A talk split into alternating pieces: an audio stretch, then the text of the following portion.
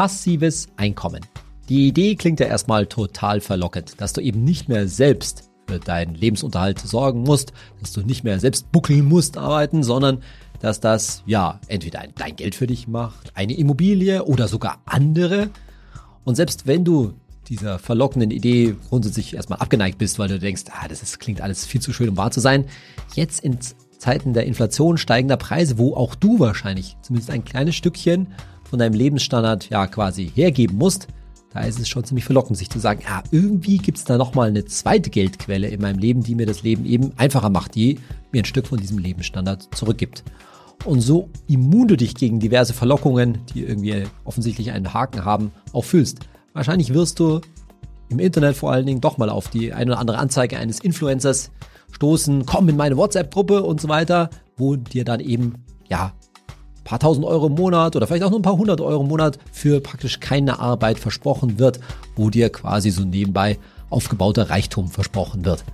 Und vielleicht denkst du dir bei dem einen oder anderen Influencer, der dir das erzählt, dann doch, ja, aber kann da nicht doch was dahinter stecken? Wie machen die das denn zumindest? Oder zumindest wie behaupten sie, dass sie es machen? Wir wollen uns ein paar Modelle für passives Einkommen in dieser Folge von meinem Podcast mal ein bisschen genauer anschauen. Und natürlich gehen wir dabei auf ein, was ist eigentlich der Haken dabei, wo liegen die Risiken. Ich bin Saidi von Finanztipp. Bei Finanztipp sind wir der Meinung, Finanzen kannst du selbst. Und wir zeigen dir wie. Am Anfang dieser Folge bin ich erstmal ganz offen zu dir. Ich bin bei diesem Thema sehr voreingenommen, denn ich hasse diesen Begriff passives Einkommen, weil er für mich etwas symbolisiert, das letztendlich viel mit Augenwischerei, mit Blenderei zu tun hat. Im Sinne von, dass es einfach das gäbe, dass das Geld so vom Himmel herabregnen würde, ohne dass man was dafür tun muss, ohne dass es Risiken gäbe und es ist der direkte Weg zum Reichtum. Und meistens steckt hinter so einer Versprechung von passivem Einkommen natürlich irgendeine Art von Geschäftsmodell. Mit anderen Worten, eigentlich will sich verrückterweise jemand anderes an dir bereichern in vielen Fällen und nicht so sehr wirklich dir etwas tun. Ja? Also anstatt am Ende ist das Risiko relativ groß, dass du ja weniger Geld in der Tasche hast, wenn du dich zu sehr auf diese Versprechungen vom passiven Einkommen verlässt, als dass du mehr Geld in der, in der Tasche hast. Und dahinter steckt halt so die allgemeine Richtlinie oder ja, Weisheit könnte man sagen, there is no free lunch. Wenn es so einfach wäre mit dem passiven Einkommen, na ja, das hätte sich wahrscheinlich dann doch rumgesprochen. Das würden ziemlich viele Leute schon machen und am Ende wird es irgendwie auch nicht funktionieren. Warum sollte dann, dann am Ende irgendjemand noch arbeiten gehen? Oder glaubst du wirklich, dass jetzt ausgerechnet du oder irgendein so super schlauer Influencer da im Internet auf YouTube oder sonst wo, der denn in einer Werbung angezeigt wird, jetzt auf einmal den Stein der Weisen gefunden hat? Oder dass sich da einfach nur nicht genügend Leute rantrauen? Oder dass du jetzt auf einmal wahnsinnig besondere, Entschuldigung, Eigenschaften mitbringst, die dir vorher gar nicht bewusst waren, die dich jetzt befähigen, auf einmal passives Einkommen zu generieren? Am Ende, wenn man das ernst nimmt, dann steckt da in vielen Fällen aus meiner Sicht ein Wolkenkuckucksheim dahinter, das nicht wirklich auf realistischen Annahmen beruht. In dieser Folge von meinem Podcast wollen wir uns mal ja drei relativ gängige Modelle von passivem Einkommen anschauen, denn es gibt natürlich noch viele weitere. Wir lassen irgendwie so diesen ganzen Crypto-Space, wo das auch ab und zu immer mal eine Rolle spielt, mal außen vor und alle möglichen komischen ja, Online-Shops und so weiter, wobei man ja natürlich bei einem Online-Shop sagen kann, der wird wahrscheinlich in vielen Fällen auch eine Menge Arbeit machen und ist wahrscheinlich überhaupt nicht so passiv, abgesehen davon, dass das als Gewerbetreibender dann auch in vielen Fällen gar nicht so, so einfach ist. Nein, wir gehen mal auf drei, ja, quasi relativ klassische Methoden ein, nämlich natürlich auf das Thema Aktien oder insbesondere auf das Thema Dividenden. Also kann ich irgendwie von Dividenden, von meinem Geld dann leben? Dann zweitens wahrscheinlich mit der häufigste äh, Form, wenn man das so sagen kann, nämlich Immobilien, von Miete zu leben, wie ist es da mit passivem Einkommen und so weiter. Und drittens wollen wir uns dann noch, ja, so eine andere Form von passivem Einkommen, nämlich über Nebenjob und da in vielen Fällen über Vertrieb, über einen Vertriebsjob äh, unterhalten. Und wie ist es da? Muss man da nicht doch wirklich arbeiten oder ist, kann man da irgendwie andere für sich arbeiten lassen? Wenn wir mit der ersten Methode, nämlich mit Aktien und Dividenden als passivem Einkommen anfangen, dann muss ich jetzt gleich mal eine Rolle rückwärts machen. Denn gerade habe ich noch gesagt, ja, da bin ich total voreingenommen, sowas wie passives Einkommen, das funktioniert doch nicht, das gibt's doch gar nicht. Und dann auf der anderen Seite müssen wir feststellen, na ja, wenn wir irgendwie mit Aktien und ETFs uns eine Altersvorsorge aufbauen und davon uns später im Alter was auszahlen wollen, also de facto unsere eigene Aktienrente auszahlen wollen, dann ist das auch nichts anderes als passives Einkommen. Und daran merkst du schon, dass ich mich vor allen Dingen halt an dem Begriff störe, denn natürlich ist es ja dann ja eine Art von Rente, die natürlich Einkommensersatz sozusagen ist. Aber bei dem Begriff passives Einkommen schwingt halt immer so mit, dass man irgendwie nicht mehr arbeiten muss. Und wie du natürlich weißt, damit es mit deinem ETF-Depot irgendwann mal so weit ist, dass du zumindest teilweise, vielleicht ganz grob zur Hälfte vielleicht, davon leben kannst, musst du viele, viele Jahrzehnte ansparen. Das geht halt nicht von heute auf morgen. Und dagegen schwingt halt so bei diesem Versprechen nach passivem Einkommen dann schnell mit, dass das ziemlich schnell gehen könnte. Jetzt kann man sich aber auch andere Methoden oder ja, Alternativen vorstellen, anstatt zu sagen, na ja, ich kann ja darauf hinsparen, dass ich irgendwie mit 67 mir so grob 30, 40, 50 Prozent von meinem Lebensstandard aus meinem Depot auszahlen kann. Vielleicht will ich das ja gar nicht. Vielleicht will ich einfach nur weniger arbeiten und zum Beispiel 10 oder 20 Prozent meines Lebensstandards über mein Depot bestreiten und das könnte dann doch irgendwie auch schneller gehen, oder? Kann man das nicht sich vorstellen? Naja, schauen wir uns das mal ein bisschen genauer an. Was heißt denn jetzt hier eigentlich, ja, passives Einkommen? Was heißt denn Rente? Wie kann das bei Aktien gehen? Und du wirst dir wahrscheinlich relativ schnell vorstellen können, dass ja eine hohe Auszahlung aus einem Depot das Depot grundsätzlich natürlich auch schnell verbraucht. Also dann hast du ja irgendwie nichts gewonnen. Ne? Sagen wir mal, du sparst da irgendwie zehn Jahre einen Betrag X an. Ich sage jetzt mal einfach irgendwas 100.000 Euro, was ja eh schon kein, kein Pappenstiel ist. Und dann verbrauchst du das möglichst schnell oder nicht verbrauchst du das halt relativ schnell. Und dann sitzt du mit, was weiß ich, zum Beispiel mit 50 wieder quasi auf einem Trocknen. Und äh, dann willst du wieder von vorne loslegen. Nein, das kann es natürlich irgendwie nicht sein. Und einfach mal, um dir nur eine Größenvorstellung zu geben, wie es sein müsste, wenn man jetzt wirklich ja einen größeren Geldbetrag da entnehmen wollen würde und eben ansatzweise irgendwie davon leben wollen. Da haben wir mal ein Beispiel gerechnet, und zwar für jemanden, der 30 ist und sagt, ja, ich mache das, mal das jetzt mal über die nächsten 20 Jahre. Also das Ziel wäre, mit 50 deutlich kürzer zu treten, sagen wir mal vorsichtig, ja. Und das Ziel sind 1300 Euro netto im Monat zu haben, mit 50. So, das ist ja auch klar, dass es dann vielleicht für denjenigen, der 30 ist, in 20 Jahren, das sind keine, diese 1300 netto sind natürlich nicht mehr das wert, was sie heute mal sind, sondern weniger. Unter 1000 Euro wahrscheinlich. Aber gut, okay. Wenn man das mal so als, als Ziel. Und zu sagen, ja, okay, 1300 Euro, da kann ich schon echt damit was anfangen und mit dem, den Rest erarbeite ich mir halt dann irgendwie über Teilzeit zum Beispiel. So, jetzt mal angenommen, da ist noch keine großen Rücklagen äh, vorhanden. Ja, dann müsste man so ungefähr, wenn man jetzt sagt, man verbraucht das Geld dann, rechnet eine 7% Jahresrendite für denjenigen dagegen. Und dann ist natürlich die Frage, wie lange muss das Geld halten? Denn das ist natürlich die Frage, wie alt wirst du denn dann in, in, in, diese, in diese Situation? Ja, und dann kommen da halt Sparbeiträge von weit über 1000 Euro raus.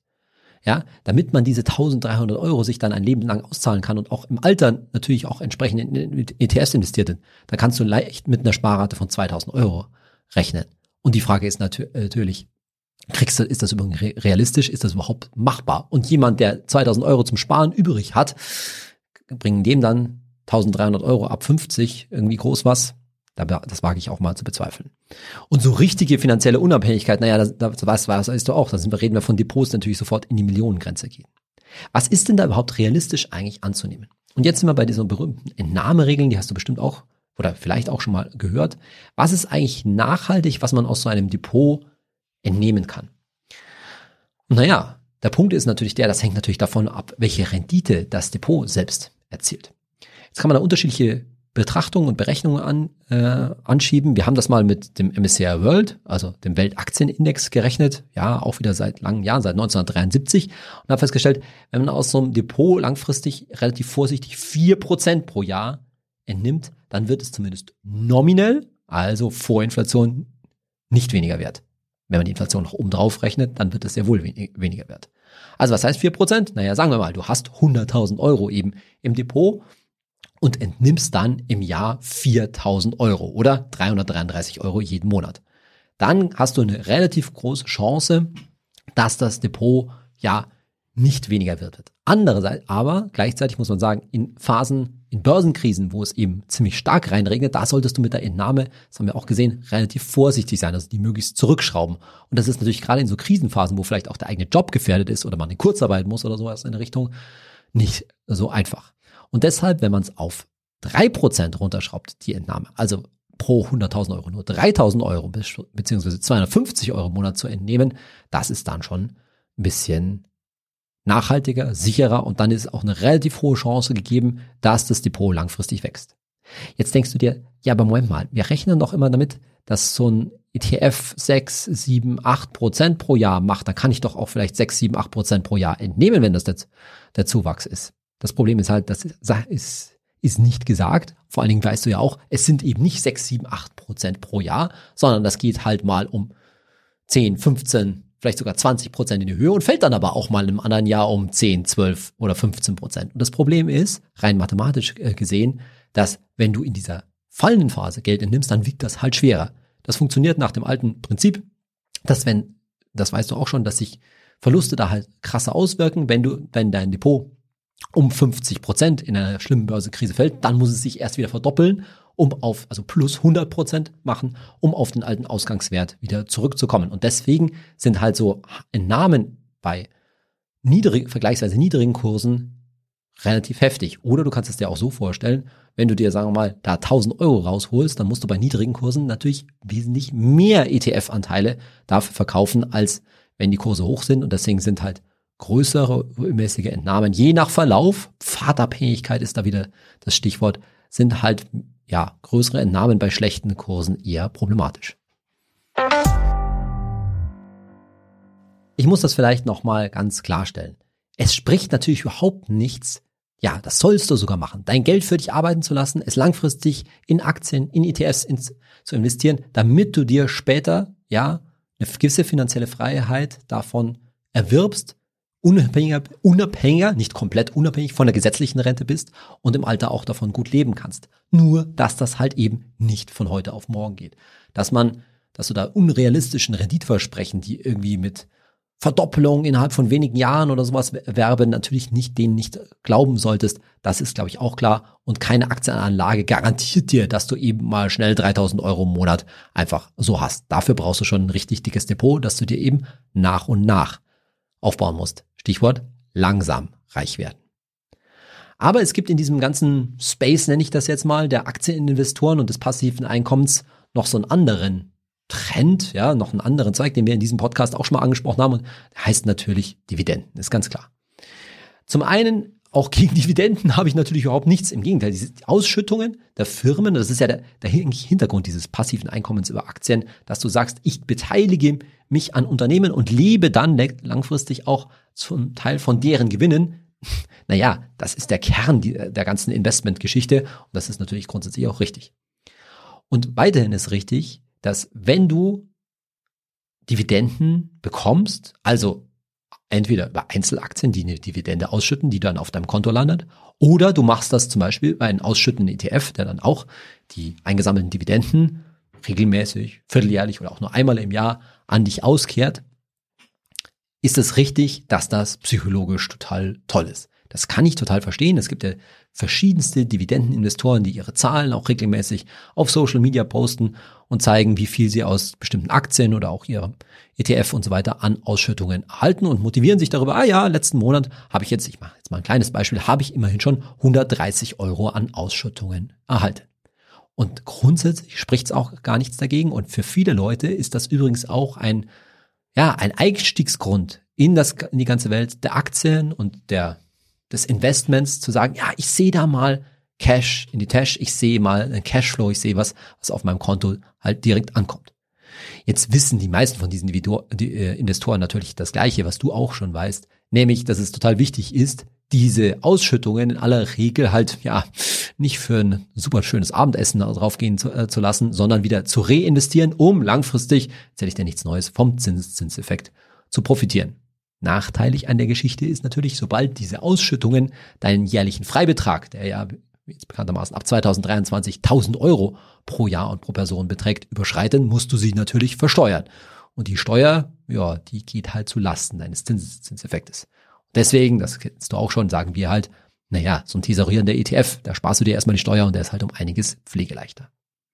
Jetzt kommt aber ein Aspekt dazu und auf den will ich schon nochmal deutlich hinweisen. Ich habe ganz oft, und wir sind auf der Seite der Psychologie, genauso wie das Erhalten dieser Dividenden, das Erhalten der Ausschüttungen Leute, wie vielleicht auch dich, dazu motivieren kann, überhaupt ja mit dem Aktieninvestieren zu beginnen, überhaupt mal Geld in ETFs zu stecken, weil man sieht, das wird irgendwie mehr, da kommt auch direkt was zurück.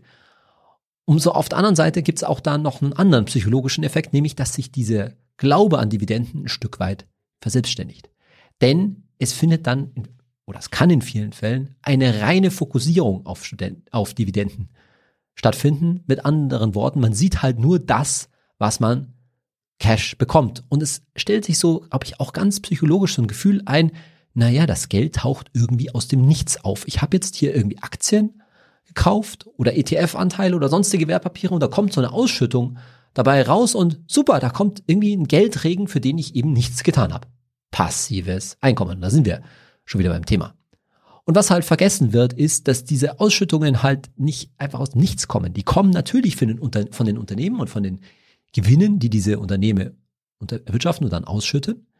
Und es ist halt total wichtig, dass es aber neben diesen Gewinnen, neben den Dividenden und Ausschüttungen noch einen anderen Aspekt gibt, nämlich was das Unternehmen selbst gerade wert ist. Mit anderen Worten, da der Kurs, die Kursrendite deiner jeweiligen Anteile oder deiner Wertpapiere bzw. deiner Aktien. Denn, ich mache mal ein ganz krasses, äh, krasses äh, Gedankenexperiment. Sagen wir doch mal, du hast da vielleicht ein paar Aktien rumliegen und die schütten immer hübsch so Dividende aus. Vielleicht so eine schöne Dividendenrendite von drei oder vier Prozent pro Jahr. Aber leider ist da ein totales Missmanagement dahinter und die Unternehmen können sich das eigentlich gar nicht leisten und der Kurs geht total in den Keller. Und das solche Beispiele gab es auch schon in der Vergangenheit von Unternehmen, die quasi so dazu verpflichtet waren, ja, auch keine Schwäche zu zeigen, indem sie weiterhin äh, Dividende ausgeschüttet haben, deren Kurs aber total in den Keller ging. Und jetzt stell dir mal vor, ja, irgendwann überzieht halt dann ein Unternehmen und ist dann irgendwann insolvent und dann ist dein Geld einfach auch weg. Und damit übrigens auch natürlich deine Dividendenauszahlungen. Klar, das ist jetzt mal ein krasses Gedankenexperiment und so krass wird es einfach nicht mehr kommen. Aber wie ich schon oft in diesem Podcast gesagt habe, es geht immer um das ganze Geld, dein gesamtes Vermögen und auch die gesamte Rendite. Also nicht nur um die Dividenden und die Dividendenrendite, sondern auch um die Kursrendite. Die Aktienrendite, die Rendite deines ETFs setzt sich immer zusammen aus der Kursentwicklung, der Kursrendite plus deiner Dividendenrendite. Und übrigens, wenn du jetzt zur Kategorie Thesaurierer-Investor gehörst, also mit anderen nur einen Thesaurierer hast, naja, da gibt's in dem Sinne keine Dividendenrendite, denn die Dividenden werden ja direkt wieder angelegt und steigern damit den Wert deiner ETF-Anteile. Also da steckt die Dividendenrendite schon in der Kursrendite drin. Was solltest du jetzt von dieser Diskussion um Dividenden mitnehmen? Erstens, Dividenden sind ein ganz wesentlicher Bestandteil deiner Rendite, um die langfristig ein ordentliches Vermögen aufzubauen. Und deshalb ist es also wichtig, diese Dividenden, falls du sie ausgeschüttet erhältst, nicht einfach wegzugeben, auszugeben. Das heißt, wenn du planst, auch ein Stück weit von den Dividenden, von den Ausschüttungen aus deinem Depot zu leben, naja, dann fehlt diese Rendite dir halt langfristig für deinen Vermögensaufbau und damit wahrscheinlich an, deine Altersvorsorge. Kurz in Zahlen gesagt, wenn wir davon ausgehen, dass dein ETF langfristig sieben Prozent Rendite macht und von diesen sieben Prozent ganz grob vielleicht fünf Prozent Kursrendite sind und zwei Prozent Dividendenrendite und du diese zwei Prozent nur zwei Prozent sage ich jetzt mal deutlich, ja, jeden Monat, jedes Quartal oder einmal im Jahr auf den Kopf haust, um dir davon einen Urlaub zu gönnen oder etwa weniger zu arbeiten, was halt ja die Idee beim passiven Einkommen irgendwo ist, naja, umso schwieriger, umso schwerer hast du es dann halt mit den verbliebenen fünf Prozent Kursrendite, dir ein entsprechendes Vermögen aufzubauen, musst wahrscheinlich dafür mehr sparen, mehr in deinen ETF-Sparplan einzahlen. Naja, und da sind wir bei diesem linke Tasche, rechte Tasche Phänomen, was bei Dividenden mal aufzahlt, auszahlt naja, dann hat sich wahrscheinlich die, das, die Dividenden zu, als passives Einkommen zu kassieren und auszugeben auch nicht wirklich gelohnt. Und, außer, und andersherum ist es aber total sinnvoll, langfristig eben den Plan zu haben, von den eigenen, vom eigenen Depot zu leben. Und natürlich ist da auch kein Zeitstempel drauf. Es ist ja nicht so, dass du an dein Depot partout nicht rangehen sollst vor 67. Du musst nur wissen, egal was du entnimmst, egal ob es jetzt eine Dividende, eine Ausschüttung ist, die du bekommst, oder ob du aktiv was verkaufst, zum Beispiel bei einem tesorierenden ETF. Es ist Geld, das du später logischerweise nicht hast, wo du später auf Lebensstandard verzichtest. Und ja, natürlich besteht eine gute Chance, dass später, wenn sich dein Depot vielleicht überdurchschnittlich entwickelt, also mal eine Phase mit nicht sieben Prozent, sondern acht, neun Prozent pro Jahr über zehn Jahre mal hat, naja, dass du dann vielleicht, ich sag jetzt einfach mal was, schon mit 60 dran denken kannst, ein bisschen kürzer zu treten und ein bisschen was aus deinem Depot zu entnehmen, wofür du dann eben nicht mehr arbeiten musst, da spricht ja überhaupt nichts dagegen. gerade das ist eine der großen Stärken des Altersvorsorgeaufbaus eben mit ETFs, dass du flexibel bist, dass du nicht an ein festes Rentenalter mit 67 zum Beispiel gebunden bist, sondern damit umgehen kannst. Und andersherum auch, wenn es nicht gut läuft, naja, dann müssen die ETFs halt vielleicht noch mal ein paar Jahre länger im Depot bleiben, dann musst du vielleicht ein paar Jahre vielleicht ja mit einer geringeren Rente auskommen oder freiwillig länger arbeiten, das geht natürlich auch. Und wenn sich dann erholt hat, das Depot, meinetwegen zum Beispiel mit 70, dir aber dann eben schon eine ordentliche Altersvorsorge, eine schöne Rente davon gönnen kannst.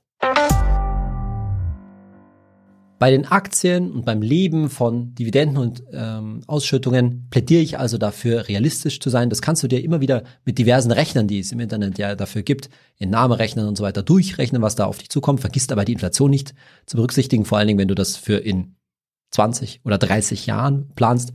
Mir geht es vor allen Dingen darum, dass du dabei realistisch bleibst, dass es einfach nicht realistisch ist, sich innerhalb von zum Beispiel 10 Jahren bis 40 da ein Riesenvermögen aufzubauen. Dafür musst du schon extrem gut sparen und auch sehr gute Renditen äh, erzielen, um dann die entsprechende Freiheit äh, zu haben und sich so stark einzuschränken, um so viel wegzusparen, das ist natürlich eine persönliche Entscheidung. Damit will ich nicht sagen, dass man das nicht schaffen kann, aber ich glaube, zwischen sehr asketisch lebenden Minimalisten und Frugalisten und Leuten, die sich ja von irgendeinem Influencer verführen lassen, zu meinen, sie können jetzt über Investorgeschäfte hier sofort sehr schnell ein hohes passives Einkommen aufbauen, das sind in vielen Fällen, glaube ich, schon große Unterschiede. Und da musst du dir vielleicht auch dir selbst in den Spiegel schauen, zu welcher Gruppe gehörst du denn eigentlich und bist du vielleicht anfällig für solche Versprechungen oder siehst du, kannst du das Ganze eigentlich dann doch durch eine relativ nüchterne Brille sehen, die auch mal kühl rechnen kann und dann feststellen wird, ja, es kann schon sein, dass ich mir später ein gutes Vermögen aufgebaut habe, von dem ich dann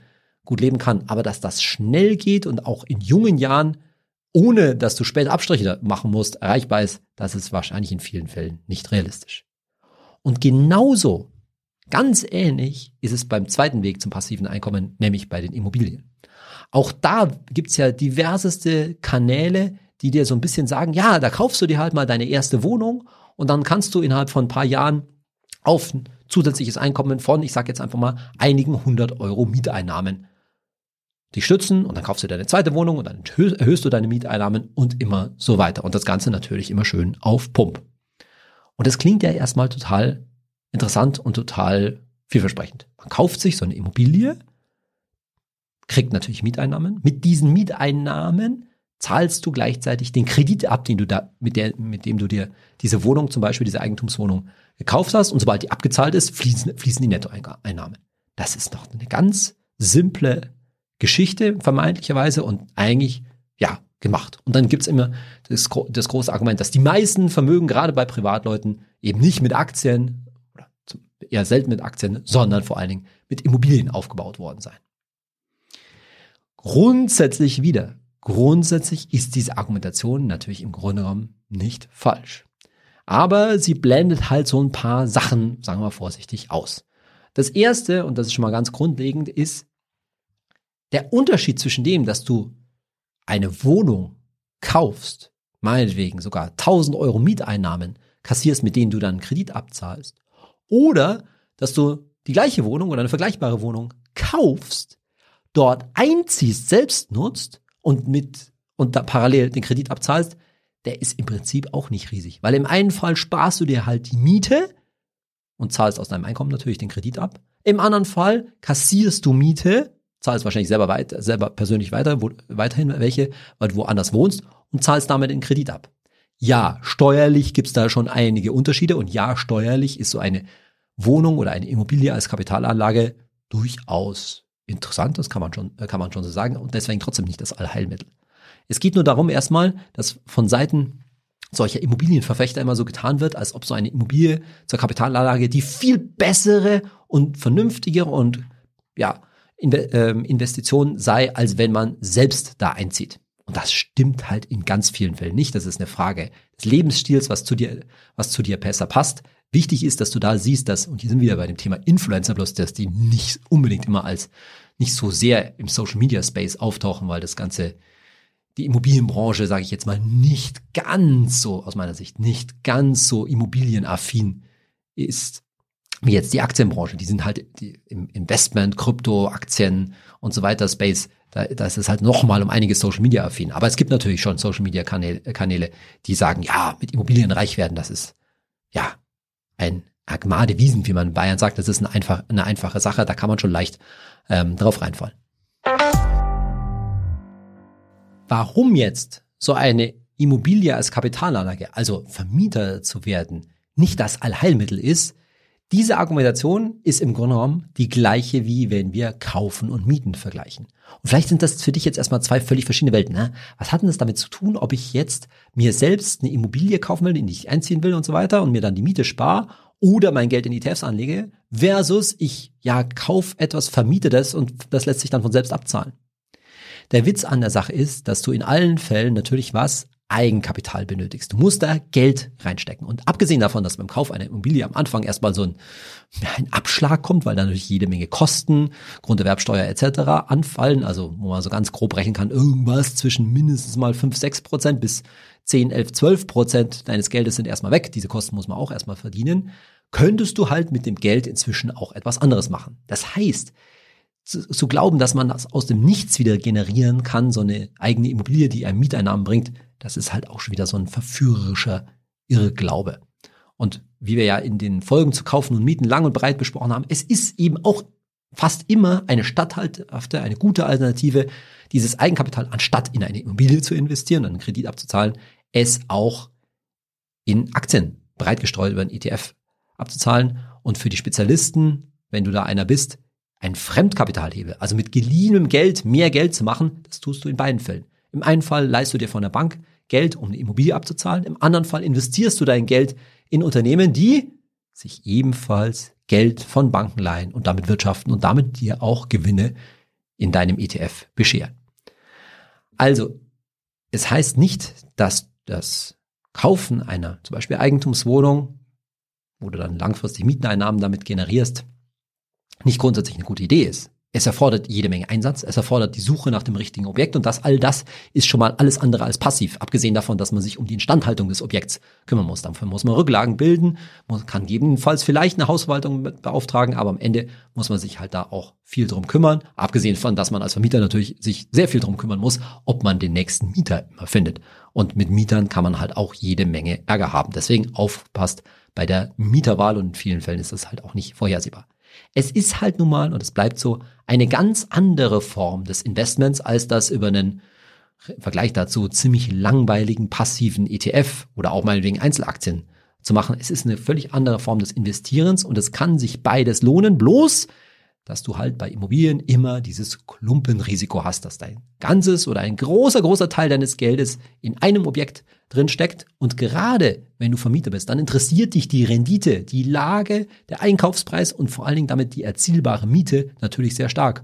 Und gerade jetzt in Zeiten, wo die Lebenshaltungskosten durch die Inflation höher werden, interessiert dich auch wahrscheinlich sehr stark, ob die Miete da noch ausreicht und ob du die gegebenenfalls nicht sogar auch erhöhen kannst. Also, lange Rede, kurzer Sinn. Es ist durchaus eine Möglichkeit, sich über, Immobilien so ein passives Einkommen aufzubauen. Aber das ist genauso eine Form letztendlich vor allen Dingen der Altersvorsorge, wie du das über ETFs machst. Das sind zwei völlig verschiedene Wege zu einem ja, vergleichbaren Ziel und vor allen Dingen geht es halt auch nicht schnell. Weil so ein Kredit hast du halt auch nicht schnell abgezahlt, abgezahlt und unterwegs ja, ist schon einiges zu tun, wenn man sich um sich das, um das Thema Instandhaltung und ja, nächsten Mieter finden eben einen Kopf machen muss. Pflegeleichter an der Stelle ist natürlich da der ETF. Und um es noch ein bisschen auf die Spitze zu treiben, was ist denn mit diesem Modell? Man kauft sich die erste Wohnung, dann hat man ein bisschen was abgezahlt von der, dann kauft man sich, beleiht die wieder, kauft sich davon die zweite Wohnung, erzielt dann noch höhere Mieteinnahmen, dann macht man weiter, kauft sich die nächste und so fort und so fort. Ist das jetzt irgendwie so ein absolutes Modell zum Reichwerden? Naja, die Rhetorik in meiner Fragestellung kannst du wahrscheinlich schon raushören, so einfach ist es natürlich nicht. Und eines der Hauptrisiken ist natürlich, dass du irgendwann ja die entsprechenden Kreditraten nicht mehr bezahlen kannst. Und wo, woran kann das liegen?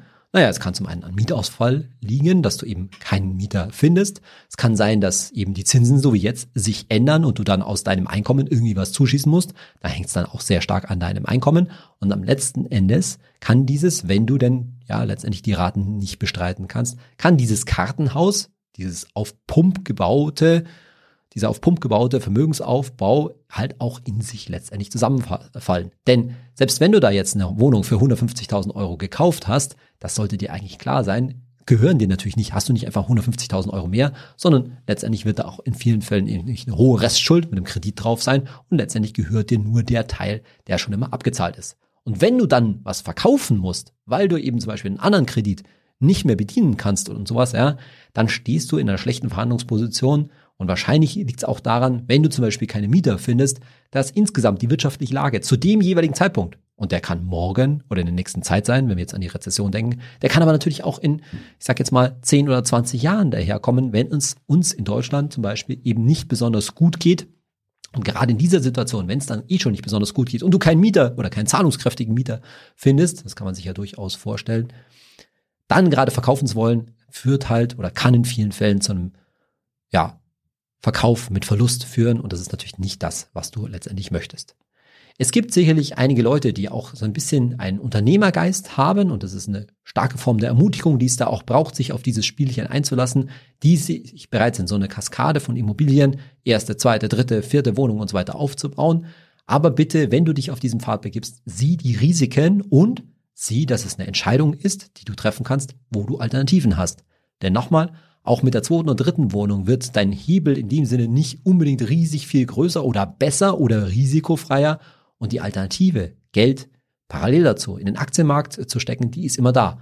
Wiewohl die auch nicht besser oder schlechter sein muss. Es ist nur eine andere Form des Investments.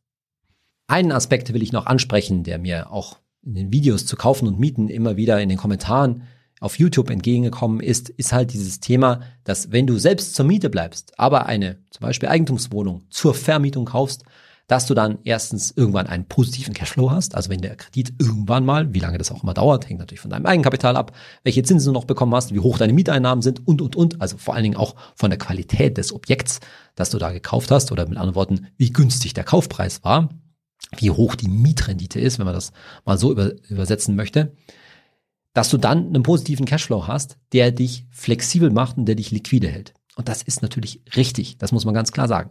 Dadurch, dass du selbst zur Miete bleibst, bleibst du in deinem Standort, in der Wahl deines Lebensstils, und deines Wohnortes ein Stück weit unabhängiger, freier und kannst halt von den Mieteinnahmen, die da fließen, ja leichter dir auch mal was gönnen. Bloß, dass dieser Cashflow, die, ich sag jetzt einfach mal ein paar hunderttausend Euro, die dann in dieser Wohnung drin stecken und von denen du jetzt, sagen wir mal, ein paar hundert Euro Mieteinnahmen im Monat kassierst, naja, das, der gleiche Vermögensaufbau hätte natürlich auch in deinem Depot drin stecken können und genau das gleiche Geld, ja, das dann da, daraus kommt als in Form von Miete, könnte natürlich, könntest du dir auch in Form von Gewinnen entnehmen, zum Beispiel in Höhe von drei oder vier Prozent. Ne? Also sagen wir mal, du hast eine Wohnung, die dir ein paar hundert Euro Mieteinnahmen pro Monat bringt. Naja, wenn wir nach der 3%-Regel gehen, dann kannst du dir im Monat aus einem Depot, das 200.000 Euro ähm, groß ist, auch schon brutto vor, vor Steuern 500 Euro an monatlichen Namen gönnen, ohne dass du eine große Gefahr hast, dass das Depot jetzt weniger wert wird. So, beim Thema passives Einkommen gehen wir jetzt mal weg von diesen ganzen Kapitalanlagen, Aktien und Immobilien und reden mal drüber, ob du dir nicht schlichtweg einfach ja einen zweiten Job besorgen kannst, indem du natürlich zusätzliches Einkommen generierst, der aber verspricht, dass du irgendwann mal in diesem Job überhaupt nicht mehr arbeiten musst. Wovon rede ich da? Wie? Also man hat irgendwie, macht nebenbei was, wo man dann irgendwie Geld kassiert. Und wie gesagt, ich rede jetzt nicht davon, dass du irgendwie einen Online-Shop oder sowas be betreibst, der angeblich, angeblich, Achtung, nicht so viel Arbeit macht. Nee, ich rede mal von so diversen Vertriebsstrukturen, die auch eben gerne durchs Internet, über Social Media herumgeistern. Da geht es darum, dass irgendwelche Leute, natürlich irgendwelche Influencer, die erzählen, dass sie ein ganz geniales Geschäftsmodell aufgebaut hätten, indem sie irgendein Produkt, das ja vermeintlich einen sehr hohen Nutzwert für den Kunden hat, das kann natürlich ganz banal Versicherungen sein, das können irgendwelche Geldanlagen sein, es kann aber auch der Vertrieb schlichtweg von irgendwelchen Produkten sein, die du doch ja in deiner Freizeit letztendlich an den Mann bringen sollst. In aller Regel ganz gerne dann an Freunde und Familie, also sprich an dein Netzwerk, denn daran siehst du schon, dass es darum geht, natürlich neue Kunden zu generieren. ja, das ist jetzt mal die erste Stufe. Die ist noch gar nicht so ungewöhnlich und letztendlich beruhen natürlich auch diverse Tupperpartys und so weiter auf ähnlichen Vertriebsstrukturen. Und ich will mich da jetzt auch gar nicht lange drüber aufregen, muss ich mal ganz so sagen, oder in irgendeiner Form das schlecht machen. Das hängt dann ganz davon ab, was das für Produkte sind, wie gut äh, die sind. Natürlich ist der Versicherungsvertrieb da nicht zu Unrecht einer der ersten Kandidaten, wo man sich fragen kann, wie viele sinnvolle Produkte da vertrieben werden. Sicherlich viele Versicherungen sind natürlich auch total wichtig und das sagen wir bei Finanztipp auch, aber wenn man halt unter einem hohen Druck steht, Provisionseinnahmen zu generieren, dann wird sicherlich auch mal die eine oder andere Versicherung, sage ich mal vorsichtig, zu viel verkauft. Aber es geht ja noch ein Stück weiter. Denn in diesen Vertriebsstrukturen, in diesen Vertrieben bilden sich, bildet sich dann was raus, was halt so wie so eine Hühnerleiter funktioniert, nämlich, dass du, wenn du dort mitarbeitest, nicht nur neue Kunden aus deinem Netzwerk an Land ziehen sollst, sondern auch neue Mitarbeiter wiederum. Wie jetzt, also die wollen dann, dass man Leute anstellt, sozusagen ist ja eigentlich super. Ja, nicht anstellt.